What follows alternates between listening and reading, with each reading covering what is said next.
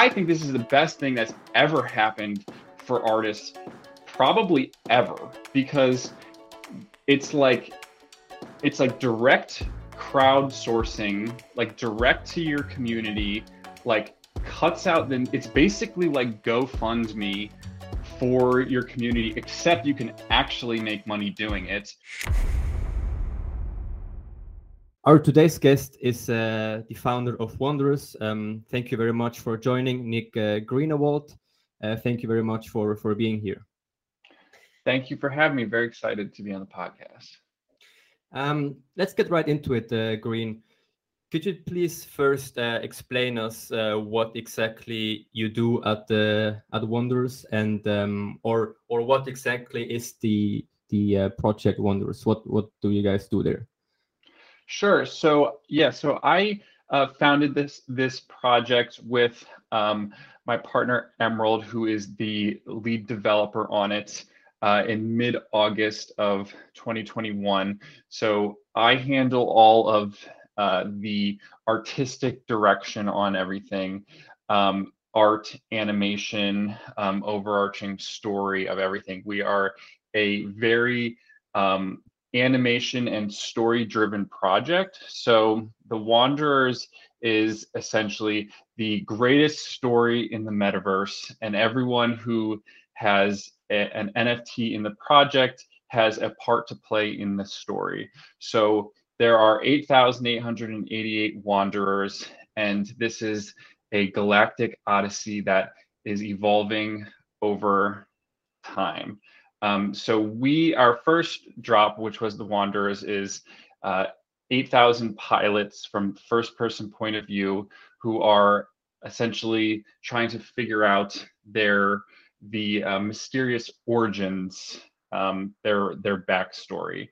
Um, and so when we dropped this first collection, um, people, I think the community went really crazy because we have I think like an kind of unparalleled amount of um, complexity and variety and traits uh, in the collection. Um, you know, something like we had some around three to four quadrillion um, possible variations that could have could have uh, happened, um, and so that kind of created a really rich community of of of uh, like really tight knit community of, of people trying to snipe traits and um, our whole rarity structure is really complex that I think people hadn't seen before. Like it's not so it's not so obvious, mm-hmm. um, and so and so and there's a lot of invisible story driven traits that that um, people are trying to figure out that that are not so obvious, and so um, these the lore behind the wanderers has started to evolve over time as we drop uh, lore snippets and um, really high quality produced uh, animated movies that kind of explain the backstory. So there are core characters to to this this saga that um, are are really vital but um, that kind of have elevated to become like you know uh, almost um, like mystic heroes to the whole whole thing, and then uh, everyone learned that actually everyone in the entire collection has a part to play as well. So as we as we kind of evolve this storyline over time, it's going to be even more apparent how basically no matter if you have a, a you know common, which I don't really like to use these words like you know like if your NFT is common or ultra rare, whatever. But no matter which which character or hero you have in the collection, you do have a driving force in the story. Um, so yeah, that is a, yep. a, a quick overview of the Wanderers. All right, all right, makes sense. My my first question is um, what exactly is is different because you talked about the, the rarity, right? So what exactly is different in terms of the rarity if you compare it to a, a let's say a, a, popular project like the Bored Apes or or any other popular projects yeah so i think like um you know you look at like Bored Apes and um you know you could tell a Bored Ape which one is the rare Bored Ape right it's the one that's gold and it's it's covered in gold and it's got a gold crown. That's the rare Bored Ape. With with wanderers, uh, we have like a slogan that's no bad wanderers because the one that is, is really rare might not be it's not necessarily obvious or it might not be um, the one that you think. Like for example the one that shows up as really rare on rarity tools or or in the bottom tier of rarity tools is actually one that that might be trading at a much higher um, price. And and you if you jump in the discord you might have to be explained why like if you're new to the project hey why is this one that is ranking really low on rarity tools actually trading for a much higher um, at a much higher premium and and you know because the rarity tools isn't actually accurate for why and and because the reason for this is because that people are actually trading these for visual reasons of what they like because there are so many intricate complexities because we have so many traits and so much variety. So for example, we have something called uh, no panels, which is when there are no traits on any of the windows and so you get a clear view of space. So technically on a rarity uh, like on a site like rarity tools the the uh, rarity tools thinks that this is like a low value um, uh, like a low value nft because it has less traits to rank. But actually people really like this because you get a clear view of space and clear view of planets flying by and it looks you know looks real sexy. So so this has become more valued by the community but if you're just looking at the rarity ranking it's really uh, low rank you know? So we have a lot of like intricacies yeah. like that that have become uh, you know very like like part of the mythology. But you also mentioned previously that they evolve. Could you tell us a little bit about about this thing? Like when do they evolve? How do they evolve? Like how does it look like Sure. So there are a series of invisible traits. Um, and I'm going to get into some some spoiler territory now here. So if you're listening and you don't want to be spoiled, I, I highly recommend that you go on our YouTube channel or Vimeo and you watch our uh, little animated movie that we put out. It's ex- it's extremely good, and I'm not just saying that because we made it, but it's very good. But but essentially, we put on invisible um, traits onto a bunch of um, a bunch of the wanderers, and we didn't tell people what they meant. Um, and so there was a lot of speculation on what the what they meant. And the rarest one was Warp Squad 16, which was applied to 16 uh, 16 in the collection. And after like two months of the collection being out, we then dropped a this animated short that explained the backstory which was like an oh shit moment for everyone, which essentially, I'll sum it up really quick, which is not going to be as good as the movie. But so essentially, what happens is that six, there was these 16 legendary pilots, the Warp Squad 16, who were were called back to go face this like legendary this this uh monstrosity that was uh, killing planets coming back to their home world and and nobody knew what was uh, killing these planets. And when they go out to um, see what it was, it's this like artificial wormhole.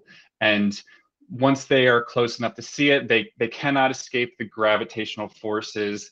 And the only way to go now is just go through it. And as they go through it, they um, they all get mashed up together like a blender into this wormhole. The 16 now get get combined through this wormhole, shot out the other side. The 16 are now 8,888 uh, combined with each other's traits, with each other's um, properties out through the other side of this wormhole in this new solar system.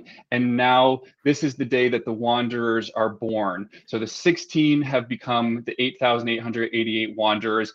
And this is the origin story. So everyone's like, oh shit, we're actually all the Warp Squad 16. And this explains where all the traits have come from. It's actually this kind of blender that that shot everyone through. And now we are in like stage two of the the whole story where everyone's wanderers are in this new um, you know prison solar system fighting for survival.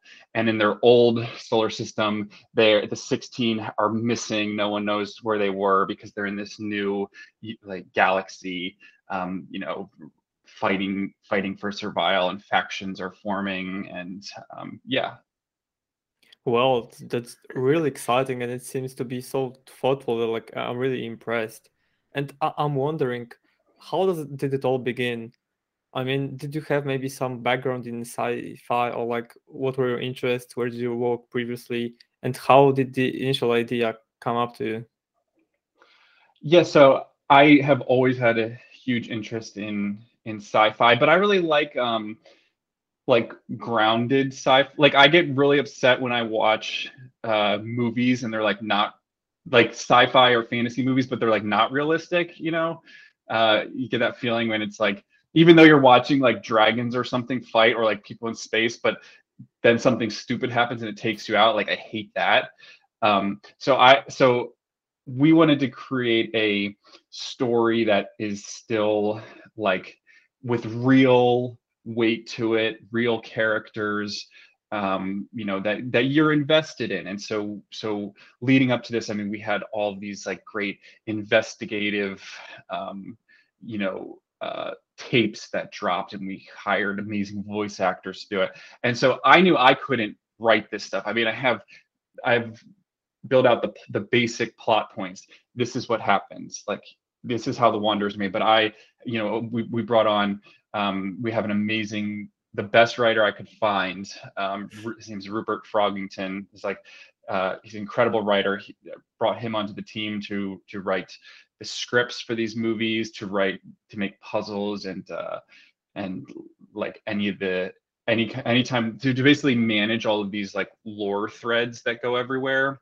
And i feel like in his in his house he's got like red strings that like match up that are like following everything um but yeah so basically like build out the the overarching story and then um yeah like bring on the right people to basically um fill out spots where uh, you know bring on professional people to handle what needs to be done. But but so i have a background in animation and design. I have a youtube channel. I've done animation courses um, have been professionally animating for probably over a decade by now.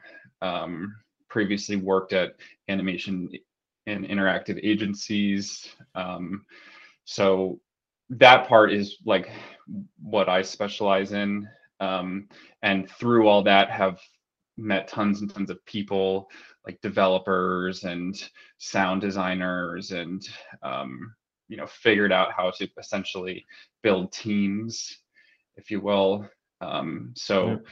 so so started prototyping the wanderers figuring out how to build like animation rigs to prototype like generative um, NFT stuff because there's not like tutorials or like anything for for how to make this stuff online. So really had to figure out how to how to prototype building the stuff, and then linked up with Emerald, who is the programmer, um, my programmer partner on all this. Um, before once I figured out that like, hey, this is possible to do, um, then I reached out, found Emerald to essentially launch this project, and it was really just uh, Emerald, myself, uh, Landos who who makes the music. We have a really heavy music component in all of this. The music is fantastic. It's on Spotify.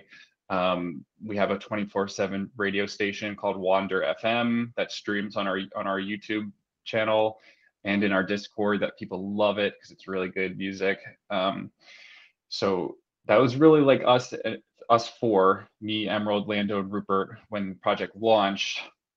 And then it sold out like 30 minutes sold out in August, um, and then and then we are like, okay, this is super real now. So then we quickly um, hired more devs, more designers, um, yep. biz ops people.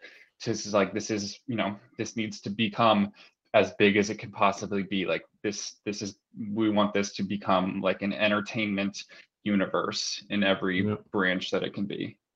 I see. Yeah, I mean, uh, good good choice, of course. But but um, you you talked about your background in in animation and design, but I'm I'm very curious. What about the crypto side, though?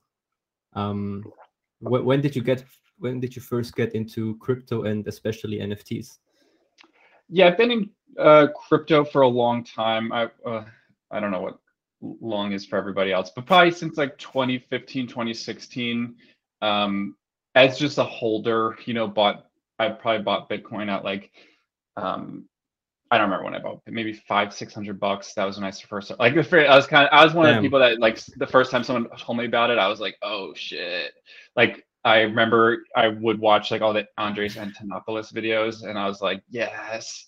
And then um yeah, and, so you, and you didn't sell any until now, or no, I I I didn't I held Bitcoin for for yeah, I just bought I would just buy it. I had like I recently looked through my um I had like a twenty dollar. I was in college when I first heard about, it, so I didn't. I had like no money, but I I set twenty dollar buys on Coinbase for for Bitcoin at the yeah at that time, which are now worth like they were worth like you know a lot more now. But it was funny. Um, yeah, that's so that's what I was just wow. DCAing Bitcoin um, in college. Um, because I like. Right? Yeah, I was never skeptical about it. Like someone told me in college, and I was like, holy shit, this is this is sick. Um, and then I then I kind of I heard about Ethereum um too, but I didn't really like understand. I think I didn't really understand Ether honestly until like a year or two ago. Like I had it and I held it and then and then I like saw what was happening with NFTs like last year or something. Someone showed me SuperRare. And then I was like, oh, then a like huge light switch. Like I was holding Ether that whole time, but I never really understood it as like a new internet type thing. And then someone showed me SuperRare, and I was like, my worlds basically collided of like art and crypto in a way that I that I'd never understood before. Um, so I got onto SuperRare and I started selling stuff on SuperRare. That was great. Um, that pretty much allowed me to quit my job. And then like at the time too, I was, I was doing stuff on YouTube and, and selling, um, uh, animation courses. So I was like making plans to basically go full time into uh, like being a YouTuber and wow. um, and like doing animation courses but i think like the it all basically swelled up into a perfect storm of like making enough doing like SuperRare nfts and um passive like income off um youtube and well you don't make you don't make shit on youtube but like um uh like my own courses and stuff so that was like perfect um timing. Wait, so so you quit your job uh, two years ago, then, right? Or a year ago? It was December of this, like December of 2020. 20. I'm like losing. I've lost track of time completely at this point, but like December of 20, like 2020, I think 2020. Right. Yeah. So after COVID hit, but wasn't that like just after your college, a couple of years after college? No, I've been out of college for a while. I I graduated in like 2015. All right. I mean, it's it's still uh, impressive, I think, and it, it still requires uh, uh, courage. Um, uh, I think so. You you quit your job uh, because of your animation courses on on YouTube, right? And um, and you you and also you started um, I mean, on on Super right? And and that alone made you um realize, or or what exactly made you uh, so convinced about uh, going full time in in this in this space? Well, I I mean once I once we sold out the project, it was very obvious like that how real it is. Um, but that, I mean, I mean, prior to that, I mean, you, you quit your job already uh, one one year before uh, starting the project, right? What what what told you there um, back at, at, at that time that yeah, I mean, this is cool. I, I, I want to get more into it. What, what was it that, what was it the, the technology or, um, or the decentralization or what exactly was it that uh, con- really convinced you and, and fascinated you? Yeah. So like, I, I'm just very like, I don't, here's the thing. I don't really like like cynicism of like I think that there is like for there's so many there's so much cynicism around like NFTs and crypto that I just like I don't I don't lo- I, I think it's really good to be skeptical about stuff, right? Like skept you should be skeptical that everything's like a scam, right? You should be you should be skeptical that people are trying to scam you. You should be skeptical that stuff's a Ponzi or stuff like that. But Yeah. I don't like there's a difference between being skeptical and there's a difference between being cynical, like being like mad and like not wanting to like and being like mad that people are doing it and being like mad like I'm never gonna try this and like I'll never like I hate everyone that's doing it. So for me, I'm just like, yeah, I'm curious about it. Like I will this sounds pretty cool. Like I think this is a the I think this is the best thing that's ever happened for artists probably ever because it's like it's like direct crowdsourcing, like direct to your community, like cuts out then it's basically like GoFundMe for your community, except you can actually make money doing it.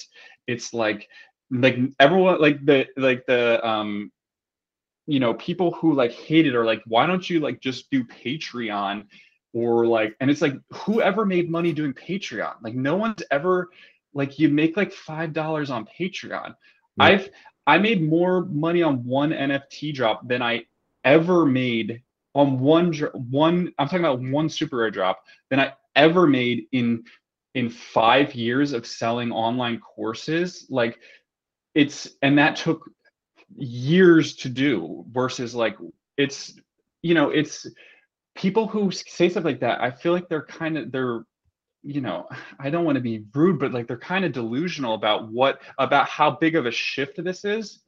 And so like you know yes there, there's scams going on but like there's scams and stuff with everything right? Like it doesn't make this inherently you know a bad thing. It's ju- like that's just bad people doing bad stuff with with what's going on. Which we have in in every industry basically. Exactly. Um so for me i saw this and i was just like you know it just makes so much sense. We spend so much time we spend so much time online. We spend so much time doing digital stuff why why shouldn't there be digital collectibles? Uh, like it just everything about it make of course you would want to show off digital things. Of course i want to like it makes me excited to spend to spend money buying digital art from digital people. And so for someone like me um i never i never made like illustrations and stuff to sell. I never made like i never made prints to sell to people. So now there's a way for for me as an animator to to sell and to trade and to make collectibles for people that people are excited about that is fucking cool right? That that is so awesome. Like I, that's never been a possibility before to like have like trading cards and and digital art for people to like put up if they want to in a digital frame that they're excited to to pay for. Um th- how does that not as a digital artist how does that not make you extremely excited? Um i don't know. I yeah everything about it is just very very is very very cool to me Yeah, Yeah. I mean, for ours, this is very life changing. Like it, it really turns your life 100% degrees, on like 180%, and like it's completely different. But I'm wondering, where do you see NFTs playing a huge role apart from digital art? Like, are there some specific industries that you feel will be changed hugely by the NFT? Yeah, I think um I think the big thing we're still waiting for is like once you can once you can get it digital frames that are as cheap as a regular frame, like once you can go into Target and you can get a digital frame for $15 and put on your wall, I think that will be the the huge shift for like everyone to be making NFT art um you know like person because right now it's so biased towards collect to collections you know like um collections basically collections rule rule the market right now Yep. and i and i think it's because there's not like a everyone wants to be part of it, an identity. Everyone wants a profile pic. Everyone wants to know what like what club you're in. So right now, collections and identities and and that kind of club mentality is really ruling everything. And then there's like a shift into gaming, which whatever, that's a whole nother thing. But like I think we haven't seen the real shift into like why you would just like buy digital art just for the sake of owning digital art because there's not a good way to really display it for for any reason and so i think think the thing that i'm really excited for is like a really accessible means to display digital art like i would love to just have so many digital frames that are that are really accessible and i think that will be that will be really huge for for like everyday artists to have a low barrier entry like that. Can you yeah. um can sorry I need to ask can can you repeat the the example with with Target again your your vision with with Target? Yeah, like just any kind of store. Like right now you can go into Target or like Walmart whatever and you can get you can get a frame like a wooden frame for like a couple bucks, yeah. right? And at some point in the future I think you will be able to do that for digital frames, right? Like the same way you can, you know, you can get you'll be able to get display technology for very cheap. I don't know when that'll be. It'll be in years from now. But, but what, what do you mean by by digital frame? Like a you know, like a a like a miniature TV that can you can put on your wall, and its sole purpose is to show digital artwork. All right. So all right so you could okay, like like how I have this frame behind me, except it would be showing digital All animations, right, or, okay. or you can yeah. put NFTs onto it. Once that kind of technology is really cheap, because right now you can get digital frames, but they cost thousands and thousands of dollars, especially if they're decent or they have audio. But once they are very very cheap, I think we'll see like a a new renaissance for um, people will care less about um, only buying like collection based stuff or or single edition art like one of a kind art will not only be for mega rich collectors i think.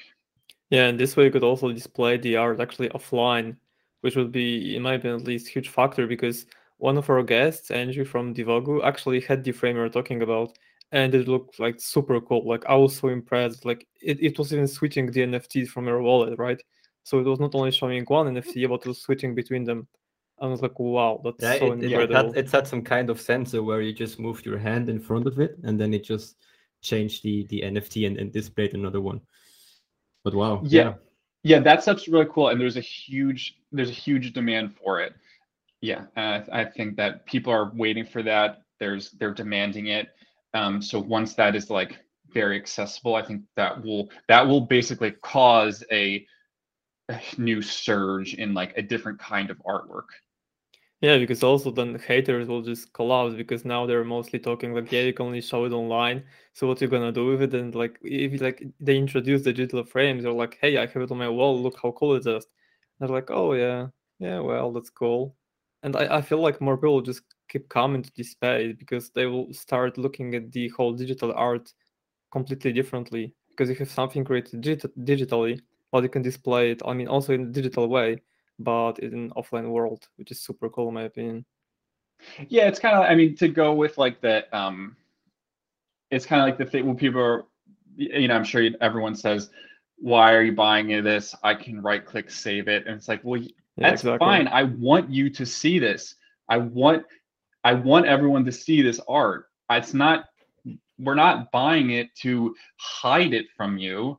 I the stuff I'm buying I'm buying it because I want this artist to get paid for their amazing work. And I also would love to display it wherever I can. So like that would be that's another reason why I look very you know very look forward to really nice display tech. Right. And what are the things that worry you about the NFT space? Like are there some risks or challenges that you see? And let's say not maybe now, but in like maybe even five to ten years, is there something that you think could destroy or endanger the whole space? Yeah, I mean, I get worried about like the. I think there's too much greed in it right now. Like, I think that people are really obsessed with just like, I mean, people get really crazy about people. People are obviously everyone wants to make money all the time, but like it can get really obsessive and like toxic like all the time. Um, so like I think everyone is basically like has basically like caused this like this like feedback loop where like if a if a like like a self-destructing cycle almost of like into projects like that and it's you can see how the the the market has basically responded to it by now like making people grind for the ability to even get into spots to be able to buy their project like which are like it's like totally a fake thing. Like most of these projects they don't even think they're going to sell out but they're making you grind for the ability to have a chance to buy their project because it's just like a fake scarcity thing. I think that everyone needs to like relax a little bit um and like just basically like how how the the crypto market has been for a while. I mean, people are obviously that has the same issues, but like stop spending money that you just when you I've never sold an NFT. I mean, that's not true. Obviously, I've sold thousands of them, but I mean, I've never I've never bought an NFT and then resold it. Never. I've never done it because one like I only buy stuff that I like. I have no intention of of flipping them obviously i'm not saying that's what you sh- like people should have the freedom to do whatever they want. If you want to flip them sure whatever. But like if you're i think if you're only doing that all of the time like i think you got to relax a little bit. Um it's just it's you could i think people they get crazy and then like they're expecting it to be like a like you're stop thinking that you're going to buy one JPEG and you're going to be a millionaire off of that. Like, I'm pretty sure like the punks and apes thing is like that ship has sailed. Like, I don't think we're going to see another million dollar project again. Maybe we will. Maybe there'll be another one. But like, I don't think having one JPEG is going to make you a millionaire again. I think everyone needs to like go back to having fun again. Just just have more fun uh, yeah, I see what you mean because people now treat NFTs as possible way to make easy money quickly and online, which is the perfect way to make money, obviously. But like I think that what you mean is that people need to start looking at NFTs as the actual art. Like they buy something because they like the whether that's visual or the community, rather than they see this potential to make quick flip and just like never go back to it. Yeah, and that's like uh I don't want to I don't want to plug too hard. Actually, I do. It's um, it's my podcast right now. But like my like our community, the Wanderers, like we it's very fun. Like rarely, rarely is it floor chat. I'm sure every community says the same thing, but and everyone's different. But like very, very fun, very chill. Like it's it's very, very rarely anything focused about like where any way that the wind is swaying. It's just like like a lot of friendships have been formed like wow. and it's it's that's what i really i think that we have a really nice culture about that. Um and it's and a lot of it is just kind of how you like have always framed and like steered you know the, the project in a certain way. And um i think it's up to i think a lot of it's up to like how how a project is run like to not do don't do like shady stuff. Like a lot of projects launch and they do shady stuff like like mobilize their community like everyone like delist we're gonna pump the floor today. And like yeah. don't just don't do stuff like that because it's just i don't know. I, I know it from my from my own experience earlier this year when i i mean there was a lot of instagram ads suddenly. And then uh, you know you, you you join these the discord servers for example. You see 300000 people live in in the discord server and then everyone is saying uh, five ETH uh, floor price and stuff like that, and and they're telling people to not list their their uh, NFTs and stuff. And I mean, it, it, it creates this kind of FOMO, right? That um, you, you want to get in and, and and hope that you can flip it, but people just just don't care about the utility and about the the benefits and uh, what they're getting from the NFT. Right. Yeah, and, yeah, and that's, and that's how people get wrecked. I mean, that's how you the wrong person gets gets over invested from and they throw in ETH that they don't have because everyone's chanting this is going up forever and then the wrong person puts in free ETH that they shouldn't have done and then you don't want that. Oops. yeah, but also false like promises because I've seen people or like projects claiming that they will be earning passive income forever, which basically was just royalties for owners, right? But like they framed it in completely differently. So like how do you expect a project to survive long term if you like promise people to get money always, right? Like on a monthly basis forever. Like it's not sustainable. Yeah, I mean that's one thing like we don't do staking. Like we don't do that kind of stuff because I'm it's kind of like you're just basically paying you're just paying people to hold on to your thing. And it's like maybe that's hurting us right now like because we're but like it's not sustainable obviously you're just right? you're basically you're just paying people to stay in your club. And like i don't know I, I don't know if i like that vibe. I mean never say never right? But like i don't you know at least right now it's just like i don't see the benefit in just basically paying people to hang out with you. That's kind of how it feels. Um but i don't know.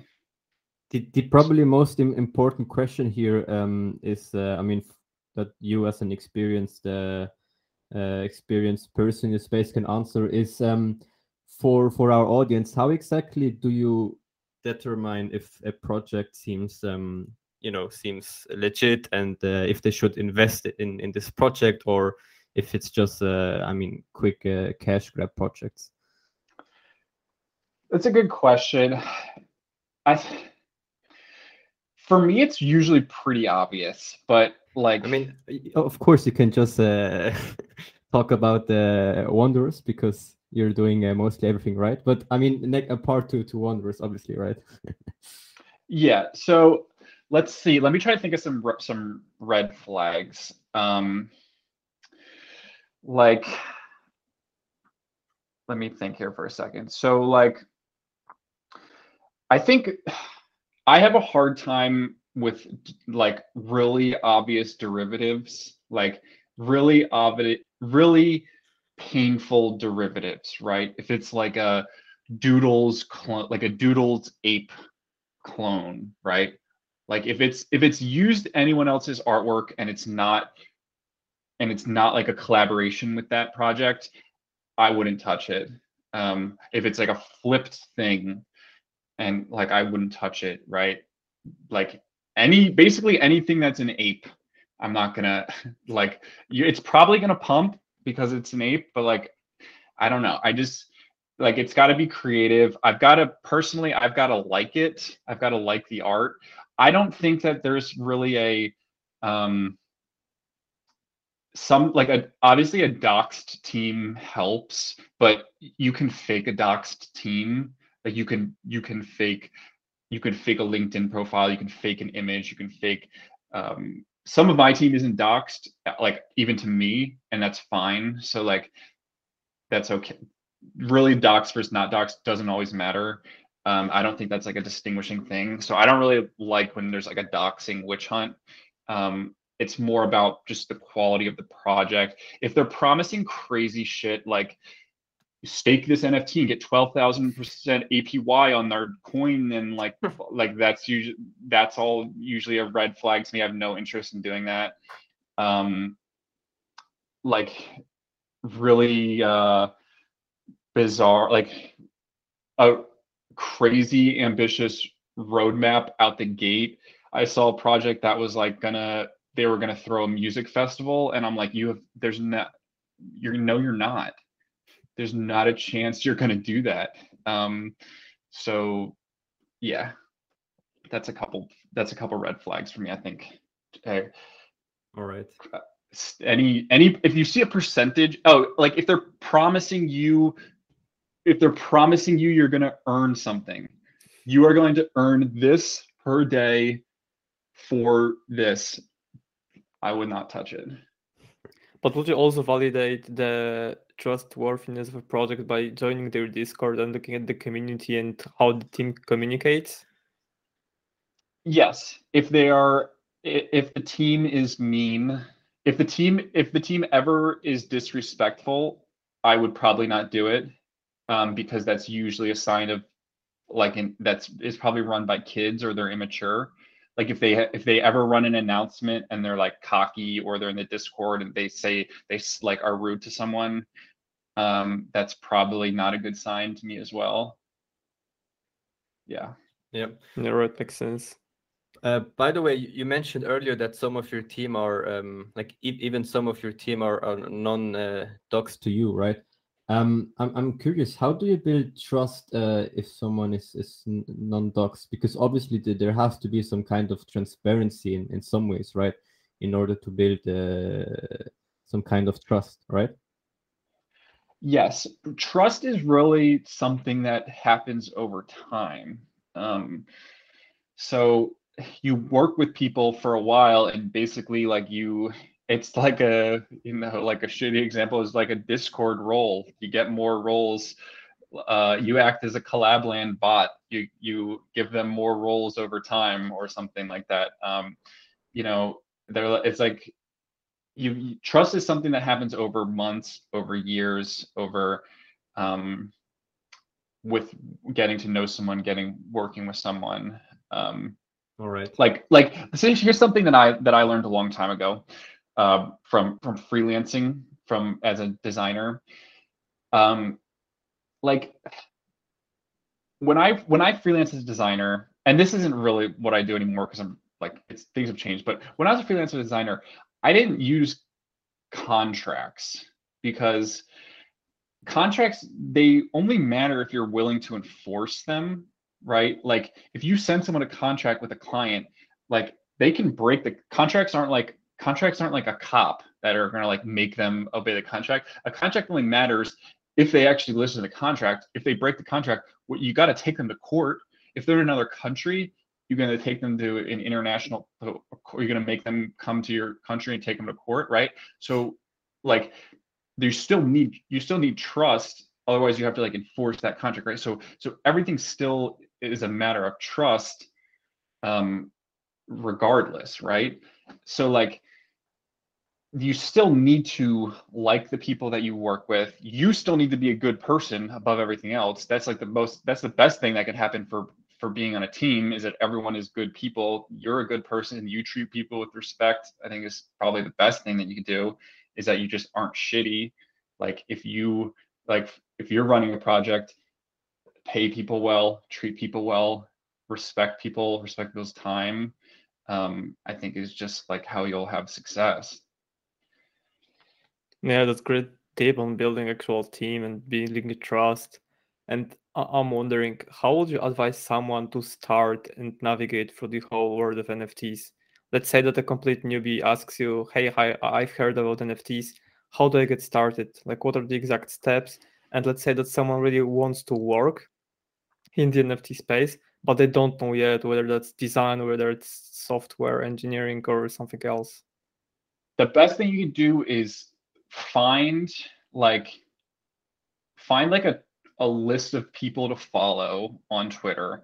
Like follow as follow people that seem this is going to be easier said than done but like follow a bunch of people that seem reputable or that you like. Maybe you already have people that you like in the space. Non paid shills uh you know like like you guys fo- see who you guys are following see who other people that you like are following. Follow them all.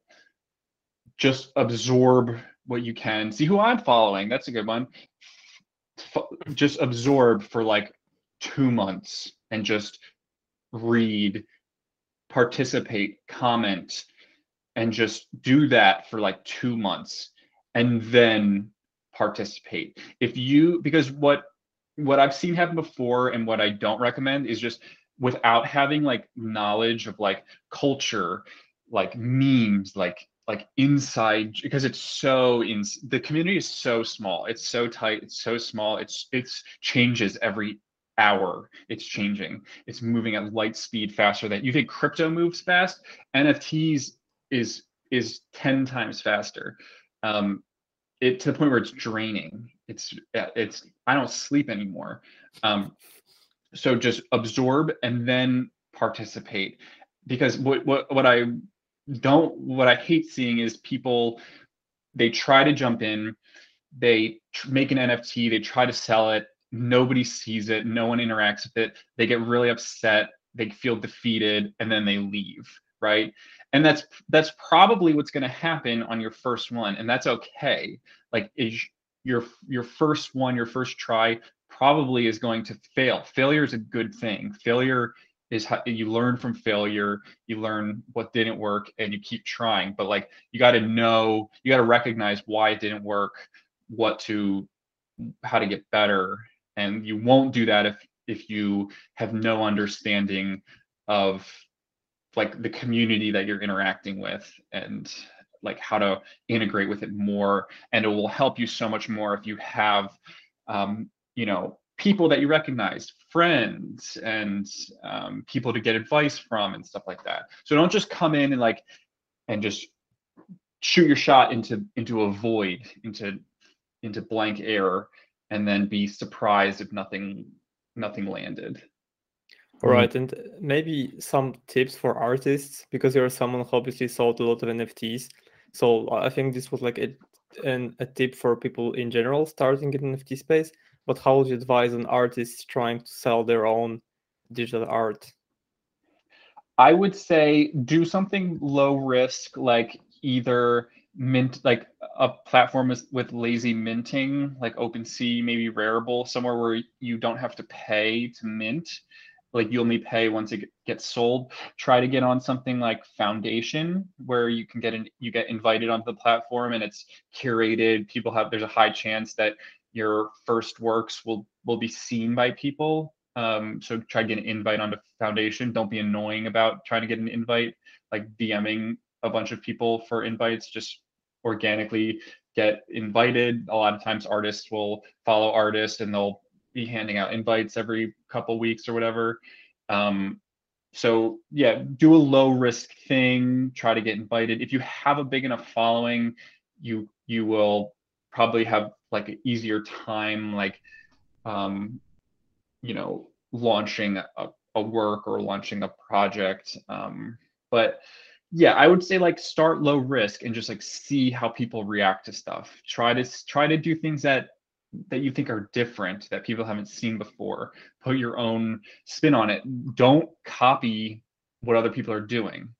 Like do do what's important to you. Do stuff that you want to see put put your heart into it and i think that will be more well received. Yeah that's great tip. I think that's huge value for anyone listening who really wants to yep. get into the the whole world. What, what you just said was uh, super i'm sure it's super super valuable for for our audience. Uh, thank you very much. Um yeah actually i have one last question um about uh, wanderers. Um before we end the podcast what what exactly um, are the benefits I'm getting when when I'm buying a a Wanderer NFT?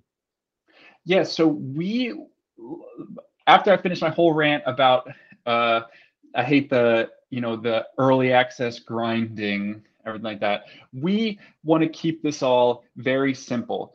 You hold a Wanderer, you have access to everything in the Wanderverse. So we have an upcoming avatar drop you hold a wanderer, you're on the wanderer list to get uh, an avatar. They are they are awesome uh, animated avatars. They all have music. They are once again we are upping the ante for um, variety. We have some so wanderers and our planet pass drop has had around like two to three hundred traits for that collection and and like I said that build a whole culture of trait hunting. Um, these have already, we're not even finished yet, and they have around 700 traits. Um, so these are going to, I think, explode um, people's brains with how complex they are. Um, so yeah, so so Wandernaut avatars are next.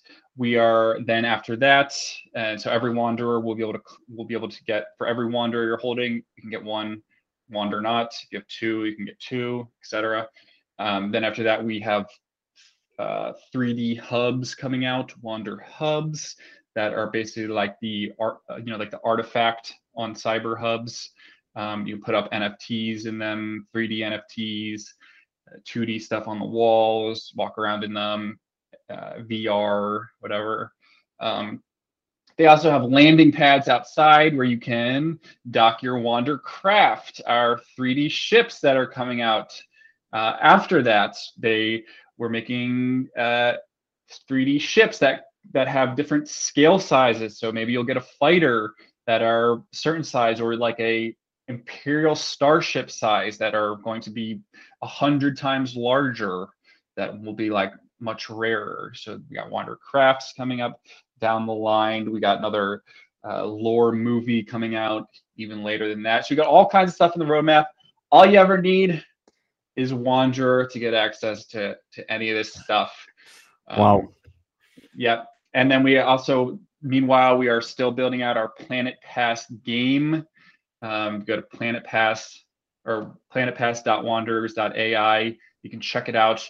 Right now, we have the Planet Manager built out where you can go on, you can uh, manage your planets, rename them, um, and more functionality is being rolled out where you can visit each other's planets, stamp the visits into your passport, trade stamps and passports, try to visit as many planets as you can, get the most stamps in your passports, um, and we'll be rolling out uh, events and all this stuff that uh, in the in the coming weeks and months. But this is a whole evolving universe.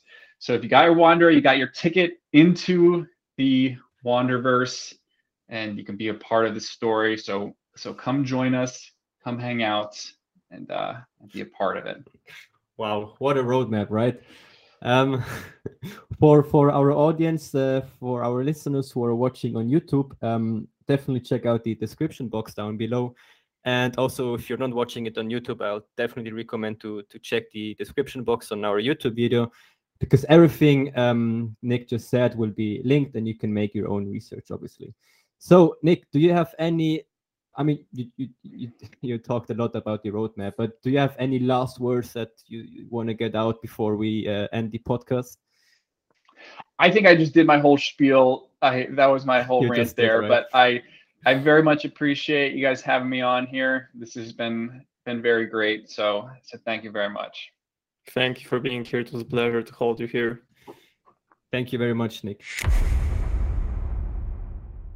Thank you for watching and listening. We really hope that you enjoyed today's episode. And remember, we really want to hear your opinion and thoughts on the episode. So don't forget to write your comments because we write every single comment always. So we will be heard for sure. And if you watch today's episode on any of our podcast app like Spotify or Apple Podcast, make sure to also check out our YouTube video of today's podcast because all our further links you can find in our description box below the video. Also, make sure to follow us on our socials. And if, if you have any personal questions or inquiries, make sure to email us. Again, all our links and our email address you can find in the info box down below. Let's go, guys. Take care.